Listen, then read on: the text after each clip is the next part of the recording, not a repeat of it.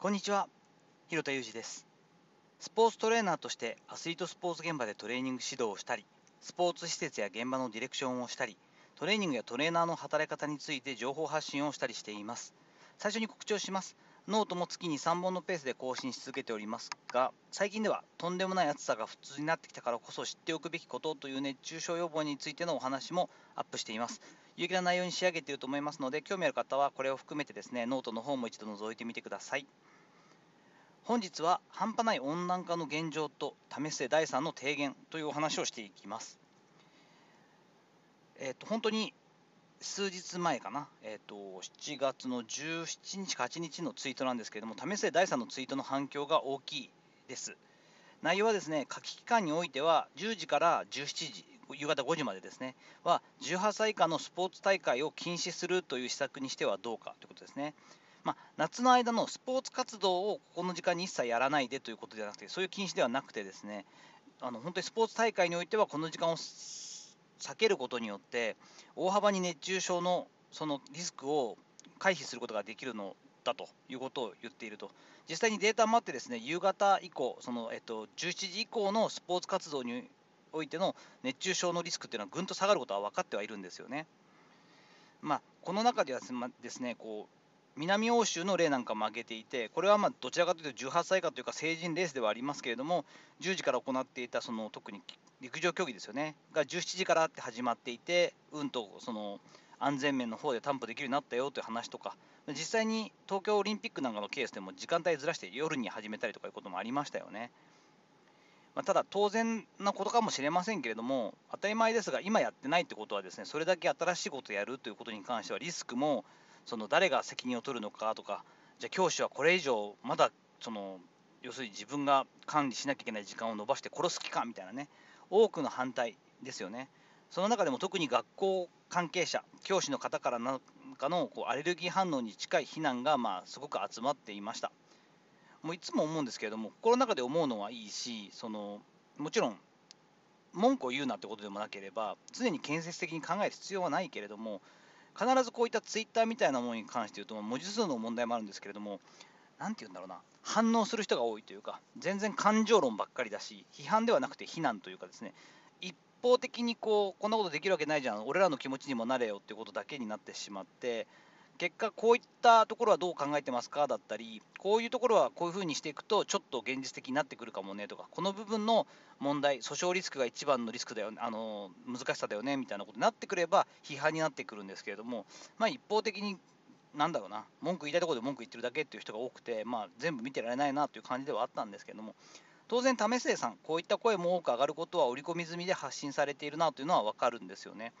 そういった人も多いでしょうけれども、それでも声を上げることで、まずみんなで考えてみようよと。01というかですね、一回こうゼロベースにして、今あるものとか今のやり方っていうのにちょっと疑問を呈して、実際にできることってあるんじゃないのというところをこう、まあ、定義してるんだと思うんですよね。で、数が少なくなってくるからこそですね、この今後、この大事な大事な若年層向けのその教育費に対する予算拡充は必須だよなっていうのは私自身はまずそれを思ったりしています。5億円だったかな、今、教育費がそれぐらいだっていう話になっていて、もうそれはもちろん高齢者の数とかにと全然違うんでしょうけど、医療費とかにかかってどんどんどんどん上がっていく費用と全くこう段違いの安さなんですよね、予算が。そうなってくると、ある程度、まあ、5億円っていうのが、7億、8億っていうレベルになってくるだけでも、少なくとも、スポーツ大会に関してのそのアレンジっていうんですかね、10時から17時を避ける、まあ、特にもう高校野球とか甲子園、これから始まりますけれども、本当、心配でしかないですから、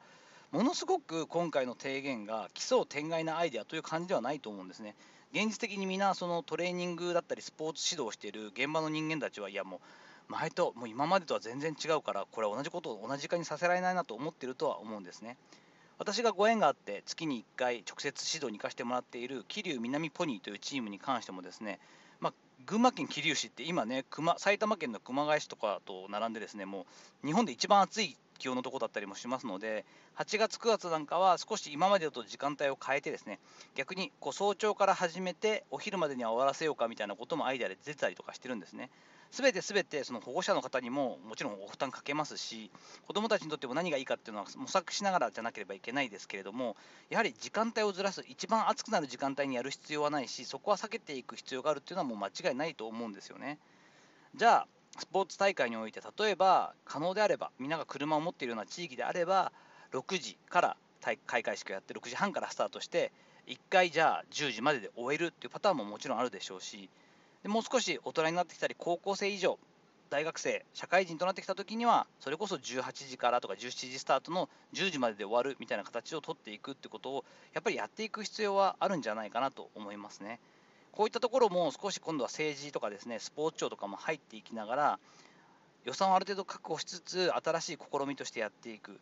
そういうことをこう子どもたちのためにやっていかないと、短期的なそのばらまき的なね、その教育費でちょっと,、えー、と18歳以下のご家庭には月いくらあげますよみたいな形では、子どもの数も減少するばっかりですし、なかなかそういうふうにこう実際に出生率とかにも影響は出てこないと思うんですよね。無理はあるとは思うんです。少なくとも先ほど言いました高校野球ですよね、予選大会も含めて、まあ、甲子園なんかももう熱湯とかね、暑いからこそドラマがって言うけど、死んじゃいますからね、もう本当、この気温だと、さすがに熱中症対策とかだけの、その要するにやれることに関してはみんなやっているはずで、それだけでは絶対無理が出てきてしまいますから、高校野球の予選、そしてバレーボールやバスケットなど、屋内体育館スポーツなんかもそうですよね。などはトライアンドエラーでもいいから、まずは時間帯をずらして、一番暑い時間帯はやらずに、朝、もしくは夕方に集中してみるといったことは、やっていく必要があるんじゃないかなと思っています。一番怖いのは、結構な1つの大会で熱中症がひどくて、えー、何人か、1人じゃなくてですよ、何人かの死者が出てしまう。そして死者が出てから、スポーツなんてこんな暑くなった、もう温暖化どころか地球温暖化がひどくて、もう35度以上の時にやるもんじゃないんだよと、スポーツ自体が悪なんだみたいな極論になる可能性は、日本のこの今の風潮では大いにありますよね。でも、子どもたちは、例えばそのスポーツをやりたいから、えー、学校で頑張っていたりとかですねそれをスポーツや運動をこう自分の道しるべにして、えー、将来を決めていったり健やかに育っていく子たちも多くて私自身はやっぱり運動スポーツの持ってる可能性っていうのは大きいと思っているんですねそう考えた時にじゃあもうとにかくそんな暑い中スポーツやんなよもうとにかく6月末から8月いっぱいまではスポーツ禁止にしろみたいなことを多分言う人も出てくると思うんですね。大体まあ思考のそのパターンって決まっていて、そういうことじゃないと私は思っているんですね。やはりまず是非というかですねこうやれること選択肢として取りうるものっていうのはいくつか挙げていって実際にやる前から全て文句言うんではなくて現実的にある程度少しずつでも変えていける部分があったらどんどん工夫していくそういうことがないと今まで通りにやるかなしにしろなんていうその極論しか話せないようであったら本当に成人のそのいい大人たちが考えるようなその思考のレベルじゃないと思うんですよね。やはりえー、今回、為末さんが言ったことが全てではもちろんないですし、100%賛同、全て素晴らしい、為末さんさすがなんていうふうに、為末さんあの大好きですけど、持ち上げるだけの気は全くありませんけれども、みんなで考えていくきっかけになるし、本当にこの異常な暑さ、本日もですねもう、えー、関東でも38度超えてますけれども、この暑さがある程度向上化してきている今となっては、ちょっとやっぱり現実的にそういった具体的なこと、変化をしていかなきゃいけないよなという時期には来てるのは間違いないです。なので、こういったことをきっかけにして、どんどんどんどんみんなで話を進めていって、少し変大きな変化に挑戦しなきゃいけないよなと思ったりしています。さて、いかがだったでしょうか。本日は半端ない温暖化の現状と為末第3の提言ということで、ツイッターのね、為末さんの発言をもとにですね、私が思っていることをアウトプットさせていただく回といたしました。本日の話のご意見やご感想などあれば、レター機能を使ったりコメント欄にお願いいたします。いいねやフォローも引き続きお待ちしております。どうぞよろしくお願いいたします。本日も最後までお聴きいただきありがとうございました。この後も本当に、えー、水分補給、そして、えーと、涼しいところでですね、えー、お体を守るようなことをしっかり意識してですね、充実した時間をぜひお過ごしください。それではまたお会いしましょう。広田裕二でした。